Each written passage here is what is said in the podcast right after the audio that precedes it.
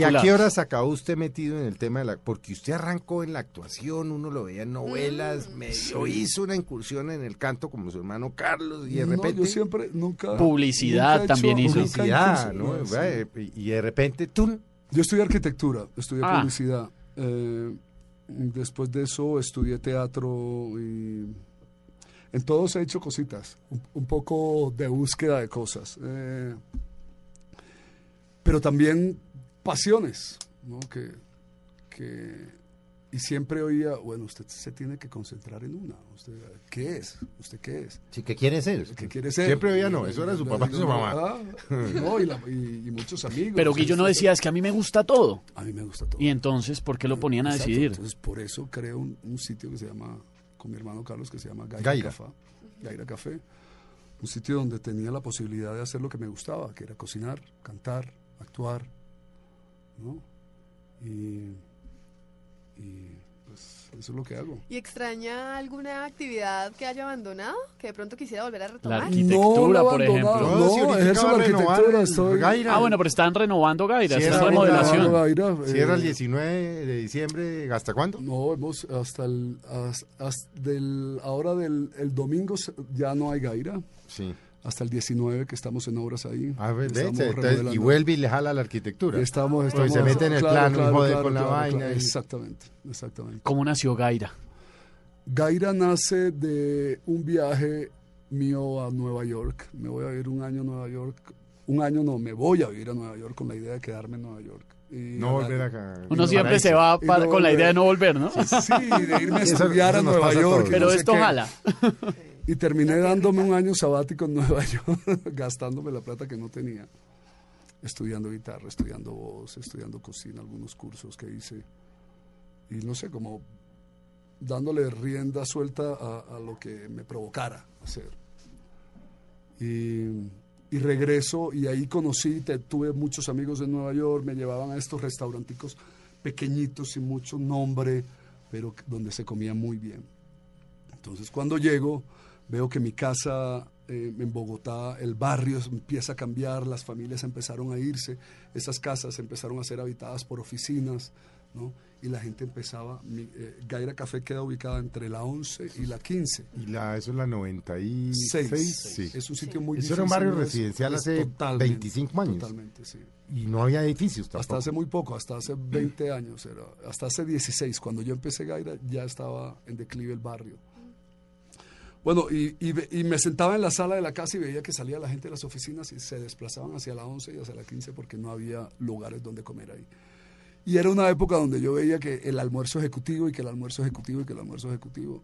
Y ibas tú a ver esos almuerzos ejecutivos y eran una porquería, era un pedazo de, de, de arroz blanco apastelado inmundo con un pedazo de pasta, entonces dos harinas, una proteína ahí con pedazo de carne llena de ñerbo y de cosas. Entonces yo dije, bueno, ¿por qué no podemos por el mismo precio hacer un plato Decente. decente, más equilibrado. Y ahí empecé a cocinarme. eh, llego a la casa de mi madre y le digo, madre, ¿me puedes prestar el, el garaje de la casa? Me dice, sí, claro. ¿Qué vas a hacer?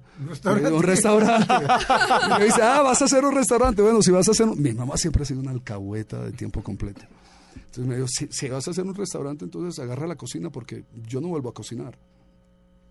Cocine mis para la familia. cocine- sí, pero Si en esa época ya era mi mamá sola en la casa porque Sí. mis hermanos ya se habían ido, yo ya me había ido.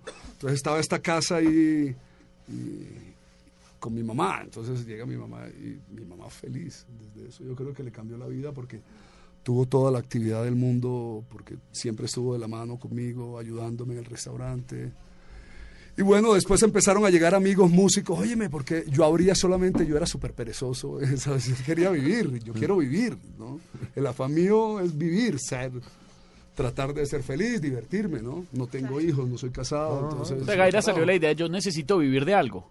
Sí, Montemos un restaurante. sí, exacto. Era, me llegó ya una edad, 37 años, había actuado, había eh, practicado la arquitectura, había hecho parques y cosas, había vendido pautas publicitarias, No, había pues, trabajado todo. de mesero, había hecho de todo. Mejor dicho. Yo digo, bueno, ¿qué carajo me toca? Tengo esta herramienta acá, eh, mi casa, me gusta la cocina, quiero hacer esto, vamos a hacer esto. Empieza Gaira, empiezan a llegar los amigos artistas. Loco, ¿cómo así que no vas a abrir el viernes? Abramos el viernes y tocamos ahí un ratico, no sé qué. ¿Habría en qué horario? ¿Qué días?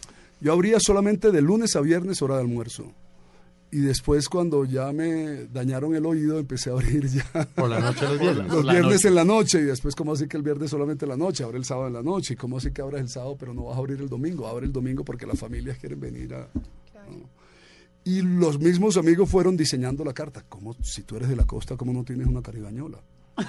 Dime, ¿cómo así Arepa que huevo. tú eres una arepa? ¿cómo ¿Pero a había al tener una- principio? ¿Qué se servía en Maravillosas las Gaira en los inicios? huevo, eh. Yo traté de... Tuve eh, un patacón samario, que era, es un patacón de guineo de banano verde, eh, como representativo así como de la costa. Del resto traté de hacer un menú mucho más equilibrado, más saludable. Tenía mis tres ensaladas, tres proteínas, que uno era res, otra era aves y otro pescado. Ah, tenía unos postres tradicionales de una tía mía en Santa Marta que, que receta de ella que vivió y vivió toda la vida de hacer postres y de, y de hacerle la torta de cumpleaños al uno, la torta de matrimonio al otro, la, to- la torta de bautizo y en los postres y diferentes. Y tuve eso. Y empezó y empezó y desde realmente he, contado con todo el, el- la suerte del mundo porque siempre durante estos 16 años he manejado un negocio exitoso desde, desde su comienzo. No ¿Quién crisis. cocina mejor en la casa cuando están en reunión familiar? Ujú. ¿Quién es el que cocina? O sea, Por ¿quién ejemplo, es el ahorita en Navidad, por ejemplo. Pero ahorita usted que se va para Santa Marta, Acabo de llegar de una Ah, novena. a de sus padres, y va Carlos y la, de esto. y- ¿Hay alguien me ahí encargado la ¿Quién vaina? cocina. No Usted no cocina un huevo. Yo sí cocino, yo sí cocino. Aún de después de que todos los días se está metido en una sí, cocina. O sea, en es el descanso es una- también se es Es como una cocina. obsesión, ¿saben? Es como una, o es, yo creo, Una pasión. es una pasión, es una pasión y me gusta saber que lo que estoy comiendo me lo estoy preparando y soy como muy investigativo en, cuando voy a un restaurante. No es que, ay, que voy a investigar es no. Cuando me meto una cuchara y me sabe rico y me seduce esa cuchara, empiezo como a tratar de, De entender de qué hay descifrar qué, qué- qué hay ahí. Pero es in- inconscientemente. Cocino, cocino todo el día. Yo me cocino mi desayuno, almuerzo y comida y no es como de afán a ver qué me hago, nada. Me preparo mi comida, preparo mi mesa, me siento en mi mesa. Sí, y- como y le... como. No soy una persona de mucho vino ni de mucho licor. No me gusta mucho acompañar el, eh, mis comidas porque soy colombiano en ese punto y me, me encanta Un eh, juguito. O sea, Sí, con uno lo en que su lo casa lo criaron con El jugo de guayaba, el jugo de no sé qué, el jugo de Disfruto piña. un buen vino, conozco de un buen vino, saboreo un buen vino, pero de esto que me siento pues con una copa de vino todos los días, no. No, eso es una gran mentira. Sí, Y cuando de pronto pica algo con un vinito, ¿qué come? Me gusta quesos y cositas francesas y de pronto acompañar una buena carne con un buen vino, una buena ave, un- cositas como las proteínas. Me, me gusta mucho acompañarla con... Ah, con- Yo iba para ese lado, pero vamos a hacer una pausa y después de la pausa cuénteme una cosa y cuéntenos, porque usted es un experto, uno cómo enamora con la comida. Ok. Vamos a una pausa y ya volvemos en esta conversación de domingo en Mesa Blue. Ya regresamos con Guillermo Vives en Mesa Blue.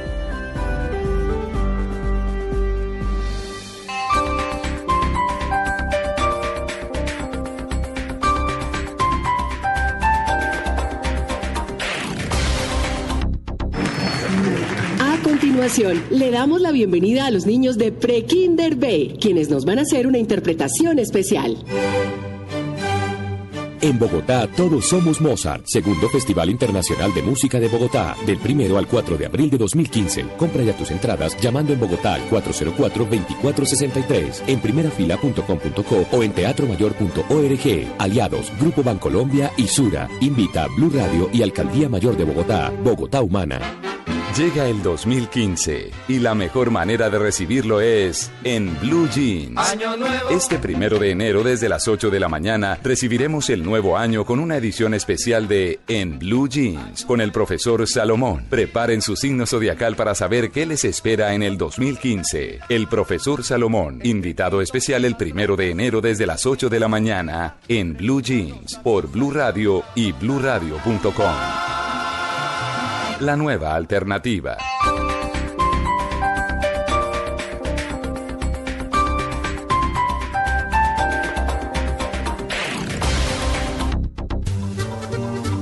Gracias a la energía que le dio Pasta Sonia, Julián pudo saltar un poco más y anotó el gol.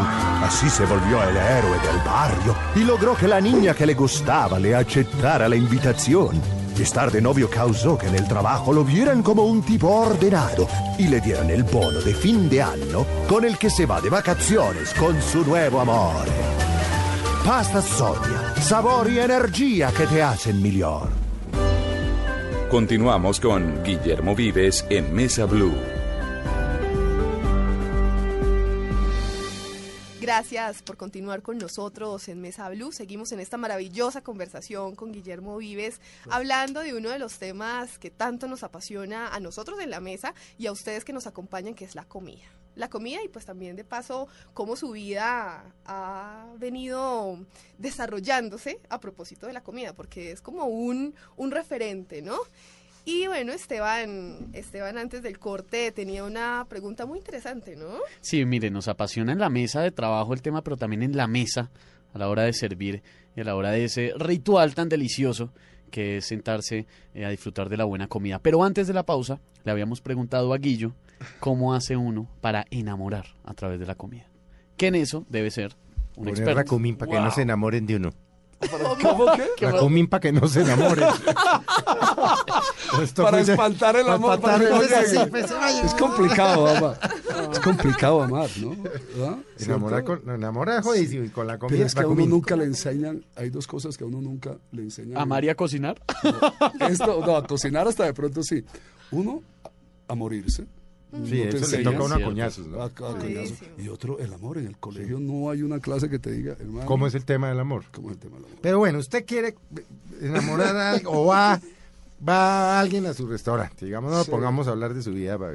Sí. Y le dice, oiga, es que hay un tipo, le dice esta niña que no sé qué, que no, yo lo quiero, pero lo va a invitar a comer y no sé qué. Usted, ¿cómo? Pues, ¿Y si, usted si le es un francés, no le voy a dar paté. No, no, claro, no, no. Entonces hay que No, hacer no. una pequeña investigación No, compañero de dónde de- viene ese personaje. compañero de oficina, qué por quiere ejemplo. el hay que sorprender, Sí. hay que sorprender. Y yo creo que en la comida hay que sorprender. ¿no? Hay que sorprender con calidad, hay que sorprender con sabor. No me gustan mucho esos platos de comida que saben a algo. ¿Cómo así? Me, me seducen más esos platos de comida que, que saben muy bien, pero que no, donde tú no Ah, ya, detectas yo- qué ingredientes yo entiendo, porque es que a mí no me Que gusta sabe- pescado. Es que sabe a pescado. Sa- O sea, hay que por ejemplo uno se mm, eh, meta la cucharada y diga, "Mm, tiene pimienta, sí, tiene... ¿sí? Sabor a misterio. No, es, eh, que no sabes, que no sabes. Ahí hay una palabra que han utilizado mucho en este reality los, los mentores y es, está bien equilibrado. Equilibrado. Sí, que tenga... Y eso, y siempre dicen eso, equilibrado. No, pero eso tiene una razón de ser. y ¿Eso qué ese- carajos es? Felipe porque estudió No, sí, en Vancouver razón de ser lo del eh, equilibrado. cocina, pero yo no sé Sí. qué es eso. No, pero tiene un una razón de ser. Nos va a tocar a María Juliana a mí irnos a estudiar a, a no ser Vancouver. que tú te comas unos langostinos al ajillo, por decir algo. Entonces Tiene que saber a ajo. Ah, claro, Sí. sí, sí, sí. Pero cuando Pero cuando está el ácido y la sal Sí, perfecta. es- tiene que ser la y hay un dulcecito no sé cómo y dulce lo crujiente. sal y la- Sí, pero eso es cierto, eso solo se siente. Sí, exactamente. Ahí eh, hay que sorprender. In- indiscutiblemente hay que hacer un análisis a quién quieres enamorar. De qué cultura No, primero es preguntarle, bueno. Por eso a mí ¿cómo me sale marrano? mal cuando quiero enamorar ¿Cómo es el marrano? Cocino pregunta. desequilibrado. Por ejemplo, si vas a enamorar a una niña de, Cali, no le vas a hacer aborrajados, porque ya ha comido aborrajados toda su vida y seguro que ha comido muy Mejores buenos y que muy los que malos. No, pues claro. y vamos a Así ver, o sea, tendrías que ser tú un experto en aborrajados, ¿no? Entonces sorpréndelo con No le haga lo que autóctono. siempre le dice que le gusta, sino de golpe lo que no, de lo que De no lo habla. que no habla, exactamente. Bueno, y a una santanderiana que le encante comer, ¿cómo? Wow. María Juliana lo dice porque ella es santanderiana, entonces ¿cómo Sí. podríamos seducir a María Juliana a través ¿Y de te la gusta la cocina? comida Me santanderiana? encanta, me encanta la comida santanderiana. Pero no le vamos a dar de eso hoy. No, y eso no lo va a sorprender porque No, está acostumbrada. mejor. Sí. ¿Cómo? Claro, un día, un día fui a un restaurante y decía carne oreada. Y yo, uy, entré y no, era carne frita. En Santander comen es carne oreada, cabrito, ¿qué más? Uy, pepitoria, mute santanderiano, Mire esa la emoción con que lo dice. culona, no, Pero uno para enamorar le toca es eh, algo Es- es- inesperado. Eso, eso es difícil, o sea, enamorar a una santanderiana es muy Lo difícil. grave con la comida. enamorarlos después. Sacarlos de la es casa. fácil, lo difícil es lo... Jodido lo otro. Bueno es que se vayan. Matarlos. Toca, pensarlo bien. ¿Cómo me parece? Ese- esa etapa de espantar es muy difícil. Ahí sí es parsa lo que dijo. Felipe, que es lo que le echa la comida para espantarlo. Sirva Racumín, qué bueno. Oiga, Guillo, venga que volvi- volviendo al tema de Gaira, y siendo la casa de sus padres, ¿por qué es tan grande esa vaina? No, ¿Cómo se, hay- cómo se es que- expandieron? Porque es que eso es muy Es que ahí hay dos casas. Ustedes se unieron dos casas, sí, finalmente. la casa de la esquina fue la casa nuestra. Sí, donde era original. Nuestra casa cachaca. Nosotros llegamos, yo, yo tenía nueve años, mi padre y mi madre se separan. Mi padre continúa en Santa Marta, gracias a Dios. eh, y nosotros llegamos a esa casa ahí en el Chico, en el norte de Bogotá. Con el tiempo, esa casa, la casa de al lado, es, er- era una casa bifamiliar. Entonces, esa casa, la, eh, la otra casa de al lado, Carlos y yo la compramos. Yo le vendí mi parte a Carlos cuando compré mi apartamento, cuando me independicé. Y con eso compré mi apartamento. Después, eh, cuando empecé el restaurante, habían todavía familias en, en- en- en- el barrio. Sí. Entonces, este loco... Que además que- protestaban, Entre ¿no? otros, le voy a, claro, le voy a pedir perdón a todas estas familias, pero el barrio estaba cambiando, no era mi culpa. Había un poquito de... Protestaban de- porque los estaban sacando, ya la, la cosa Protestaban porque comercial lo se había estaban metido. sacando, ya el barrio se había degenerado un poquito en las calles, se encontraba un poquito uno de delincuencia, Sí, de, sí. de- de prostitución y de, bueno, y de oficios, del oficio más antiguo del mundo. Sí. Y, y indiscutiblemente o tocaba mudarse o al mal sacarle provecho o inventarse ot- otra cosa.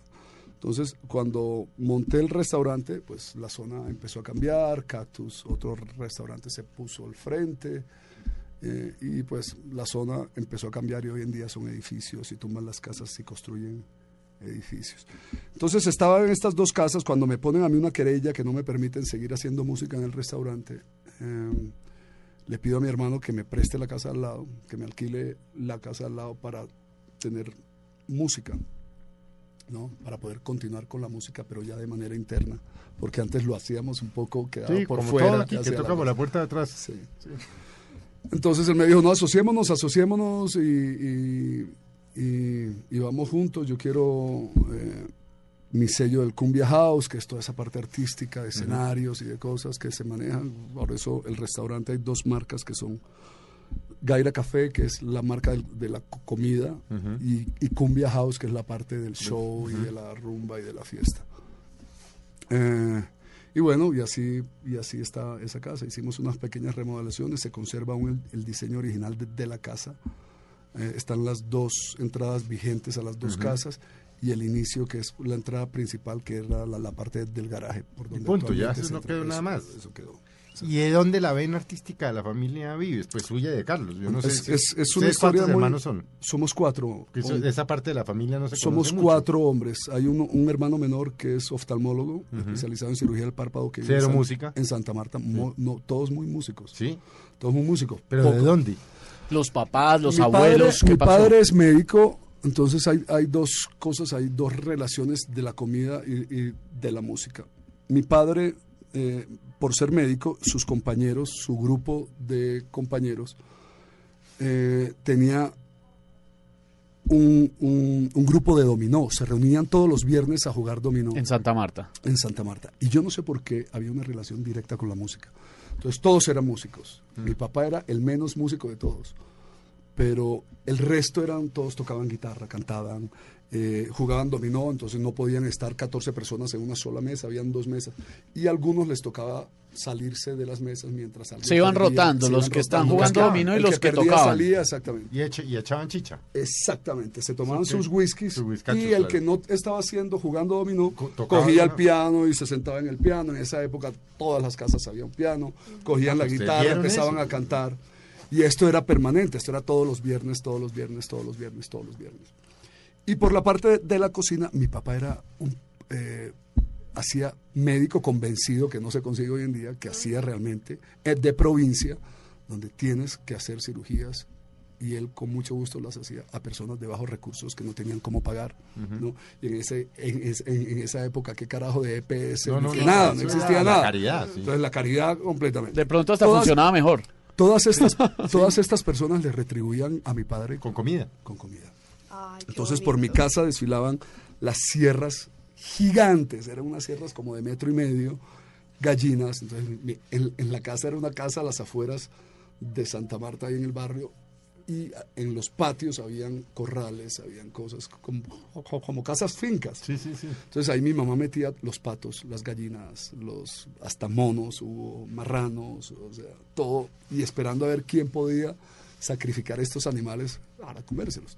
Y los pescados, había estos freezer, eh, los congeladores Sí, sí, Ajá. sí, de puerta de levantar hacia te- arriba, y ahí metían esos. todo, Sí. que era hasta peligroso porque uno de niño tenía que treparse esos para freezer meterse para sacar, meterse. sí. Y hasta podía uno quedarse ahí atrapado congelado. Entonces esto era un... Aparte, yo le retribuyo mucho Pero esto. ¿quién cocinaba en la casa? Había una boyacense que era increíble, y de la mano de mi mamá. Y a ella le enseñaron todos estos y, lo, y, lo adapt- y, y se adaptó perfecto a la costa. Entonces, llegaba la hora de la siesta. Para un pelado hiperactivo como yo, ese era el peor momento del día. Porque Todo en silencio, no podías hacer Primero te prohibían ir donde los vecinos. Usted a la casa de Edith no me pase, a la casa de fulanito no me pase porque allá están haciendo No siesta me y no pases, bajo de... sí, Y, no, y, no, y no me vaya a fregar allá. Entonces le tocaba a uno quedarse en su casa y en la casa no podía hacer bulla. Entonces le tocaba ir, uno irse al patio que estaban llenos de árboles frutales y yo me trepaba a todos los palos y ya toda esta cosa. O a la cocina. O a la cocina que, era donde estaba la nuestra actividad. muchacha, exacto, y estaba la hija de la muchacha. Y es- entonces esta era como mi, mi mamá, porque era la eh, Rosa, era como además una mujer voluptuosa, bellísima, que cuando mi mamá llegaba con la correa, Ah, castigarlo a uno por la necesidad de esta mujer, ponía el cuerpo de ella y Para que le pegaran a, escudo. a cuidar a los niños. A cuidar a los Era una niños. cosa impresionante. Y ver toda esta actividad de la cocina era fascinante y todos estos olores. Y en la costa los niños le, le permitían entrar. Es que en el centro del país hasta hace un buen tiempo eh, decían que los hombres en la cocina... Huelen a caca de gallina. decían. Exactamente. Ah, en la costa sí no había ese problema. Había ese problema, pero a mí me importaba, me entraba por un oído y me entraba por otro. Yo creo que ayer justo estuve en una novena de, de mi hermano Carlos y había una niña hiperactiva y yo la miraba y yo decía, pucha, Igualita. así era yo, exactamente. Entonces tú ah, decías algo a la niña, pero ellas como que no oyen y siguen su Sí, actividad y sí, siguen y siguen y siguen. ¿no? Y yo me imagino que yo era igual, como que sí, oí mucho. Los hombres en la gallina huelen, lo caca más gallina. decente decían rila. Sí, a caca, a caca, caca, gallina, o a decían mis mierda, abuelas, bueno, sí, gallina, y entonces en ese ambiente bohemio de música, de cocina, es que va creciendo Guillo. Es Y se vienen a Bogotá y el cambio no es muy radical. El cambio es muy brusco. Venir de una ciudad de sol, porque Santa Marta ¿Por está se en vinieron? desierto, es porque mi padre y mi madre se separan. separaron y su mamá mi se mamá no es Samaria, mi mamá es de Medellín, Antioquia. Y, y, Y se la viene- educación de los muchachos en Bogotá. Exactamente. Y... Entonces dijo mi mamá, bueno, Me voy eh, pa' allá. yo me voy para, no me quiero ir para Medellín porque ya mi mamá no tiene familia en Medellín, mi mamá tiene su hermano en Popayán, casado con una payanesa. Eh, y decide venirse con nosotros para Bogotá, buscando un poco mejor educación, colegios, universidades y, y esto. Entonces llegamos a Bogotá, una ciudad en esa Sola época... con cuatro hijos. Sí, sola con cuatro hijos. Varones. Sí. Raca. Llegamos al 85 Porque ahí. ustedes debían ser todos tremendos. pues, como es Sí, uno, sí, pues. sí, necio, necios. Y a una edad muy complicada, que era nueve, el mayor tenía 11, Uy, 11, carajo. 11 años. Oiga, Guillo, no me quedó claro por qué se vino de Nueva York. Yo me vine de Nueva York porque Nueva York es... Si se había ido a vivir, dijo, agarro mis maletas y me fui a vivir allá. Es más, inicialmente, ¿por qué se fue? Yo me fui porque llevaba actuando mucho tiempo y un poquito cansado de la actuación y de, de la mala comida de la de la mala comida de la actuación, ¿por qué no decirlo? De, en esa, hoy en día, por lo menos, hoy, hoy en día en la prueba fue genial porque nos dieron un salón con sofás, nos ponían, ah, no, comíamos muy bien, pero en esa época no había nada de eso, ¿no? No había nada de eso, no había ni dónde hacerse, ni dónde descansar, ni dónde, ni, Mm. ni comer bueno, ni nada. Y dije, esto no es. Ya yo tenía en esa época 37 años y digo, bueno, eh, esto no, esto no, no se va por acá. Yo necesito piso, yo necesito como estabilidad para poder volar. Yo necesito, si quiero viajar, necesito saber que en algún lado tengo algo mío propio donde puedo llegar después de estar viajando, ¿no?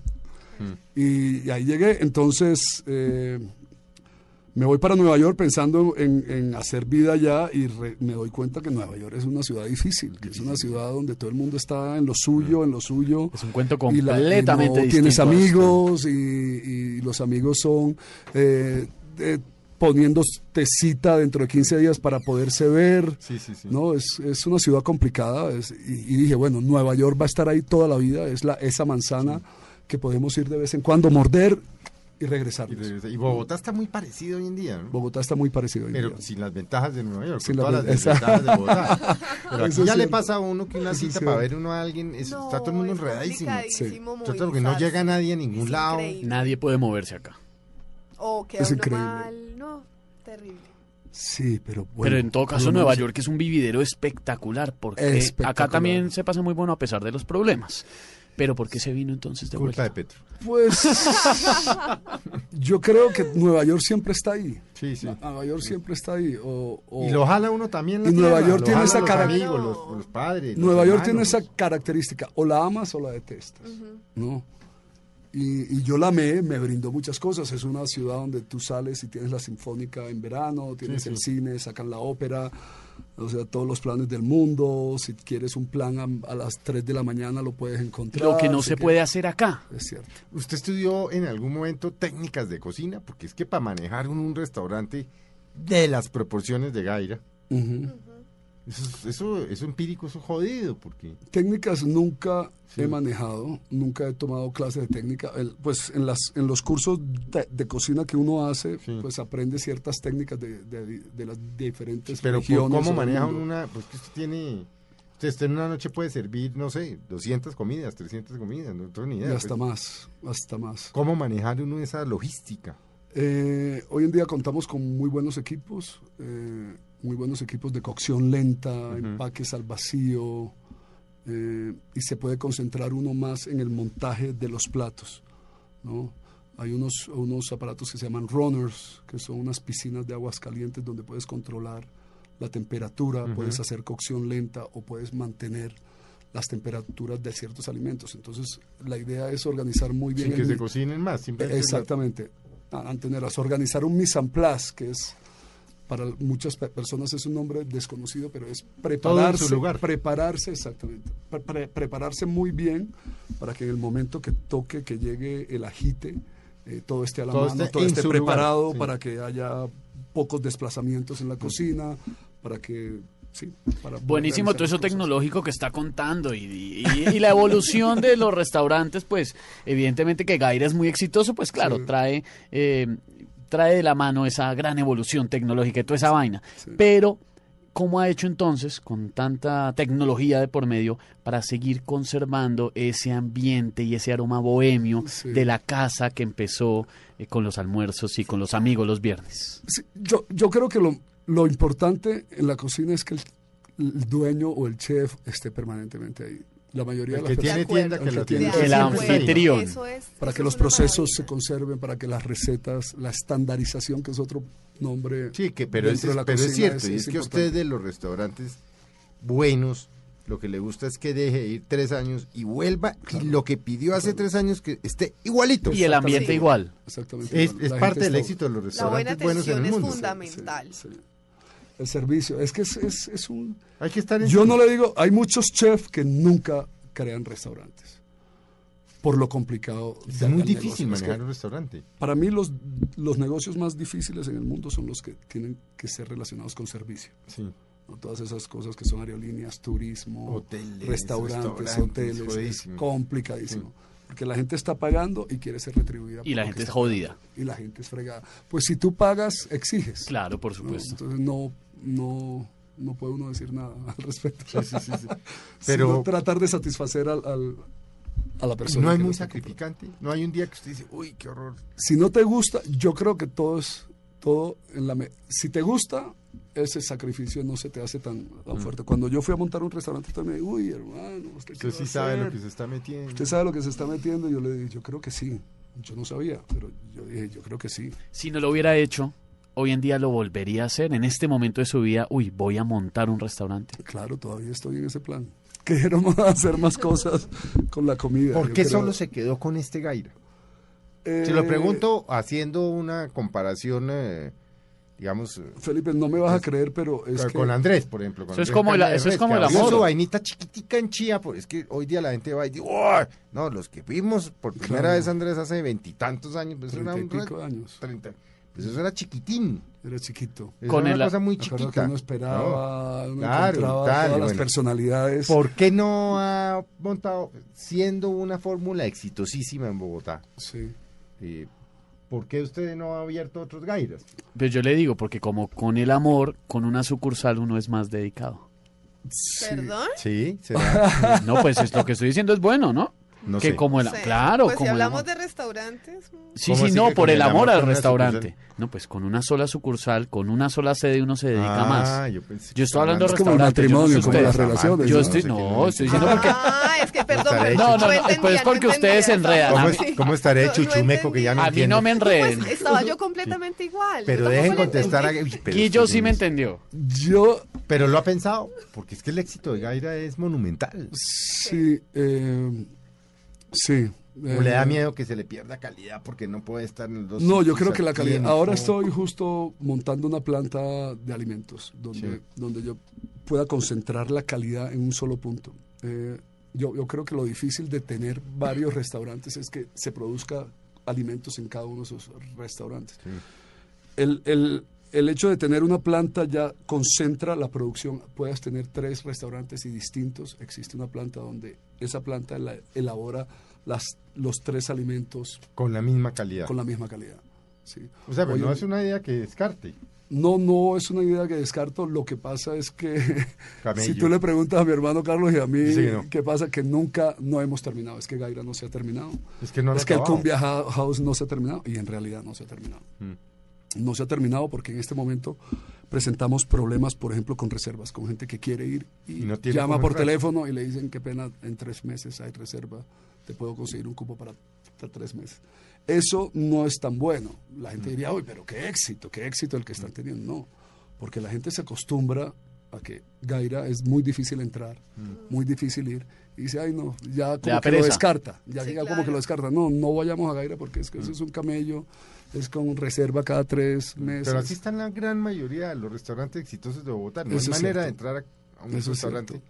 si- Yo lo si que le aconsejo a las personas es que es que vayan.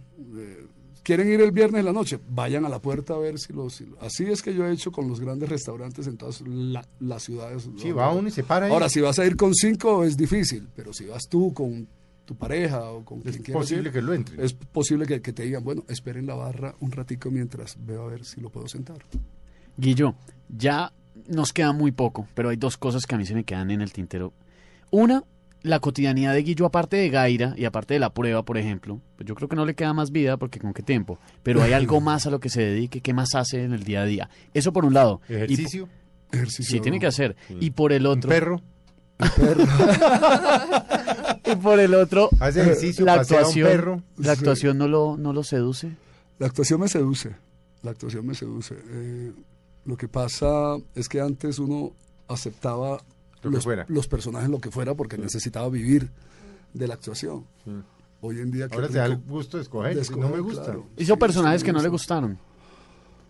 Hice personajes que me, no me gustaron, carajo. eh, mm, Eso es que no- sí. Eso sí, sí. Eso es que sí, Eso Como digo, como digo, es que que, sí. sí diplomáticamente. Recuerde algo de, las cosas en las que Porque es que Esteban. arrancó en Dejémonos de Vainas, estuvo en Las Ibáñez, en Música Maestro, en Café con Aroma de Mujer, que hizo de Bernardo Vallejo, Exitosísimo. Sí, sí, en El sí, Auténtico Rodrigo Leal. Hombre, la actuación ha estado todo el Ha tiempo, estado, no, ahí seduce. está, ahí está. Se Y ahora que y lo estuvo sigo ac- haciendo en, en, En en Gaira. Gaira. Y ahora mucho. acá en el canal Caracol, eh, con todas estas producciones, no le han dicho, oiga, Guillo, venga y actúe otra vez. Sí me han llamado, pero... Sí, vamos ¿Con a qué- ver pero qué- con qué de tiempo? pronto qué me ofrecen. Ah, no, sí, hay tiempo. Hay es que los ¿no? Personajes no, sí, ya uno está a la no, bueno, el Guillo es un poco menor, pero ustedes son jóvenes, no entienden, uno está ya no hace sino lo que le da la gana, Eso es cierto. ¿o no? Eso es cierto. Sí puede darse ese lujo. No, yo sí, ya no hago sí. sino lo que me da la Sí. No digo la palabra. Qué rico. Por respeto a las señoras. Yo creo que eso, gana, eso es un gana. No, es que poco, si uno eso, llega un 50, poco con la edad. Uno No, hace lo y- que le da la gana y se aguanta a quien le da la gana. No, o no se aguanta O no se como aguanta. me está pasando a mí, pero... Ni a uno mismo. Historia, uno mismo. ¿no? Pues si uno está La loca, trabajando la- desde los la- 17 a años. Loca de la a casa, como le dice Felipe, a la, a la Sí. cabeza. ¿No? La loca de la casa es la cabeza, ¿no? La loca de la casa de la cabeza. La Esa la tengo encerrarla. atada. ¿Y qué es eso? ¿Cómo así la loca de la casa a la cabeza? ¿Cómo es? Felipe. La dice- loca de la casa, yo digo, la- el cerebro aquí, la mentecita es la loca de la casa. Ah, ok. Pero un día desarrollamos esta tesis. Bueno, se nos acabó el tiempo difícil, se pasó rapidísimo. Sí, qué vaina, ah, qué rico. Quiero que me horas vuelva a invitar. No, ya Claro. domingo a esta hora ya está haciendo hambre. Hay que ir a, a pensar cómo enamorarse a través de la comida. Vamos para Bueno. Gaira. Y gracias de verdad por haber Muchas estado. gracias, Felipe. Esteban. Y este es su programa, cuando quiera usted no es sino que avise aquí. Claro Ah, que qué sí. Bueno, aquí nos venimos a votar corriente. divertido. No, nos ponemos a buenísimo. votar ¿no? corriente. Y votamos corriente de otros temas. Nos ponemos de acuerdo, Guillo trae el almuerzo. Ah, perfecto. Ya va a está gorrear, bien, ya, sí, sí, ya va a sí. gorrear.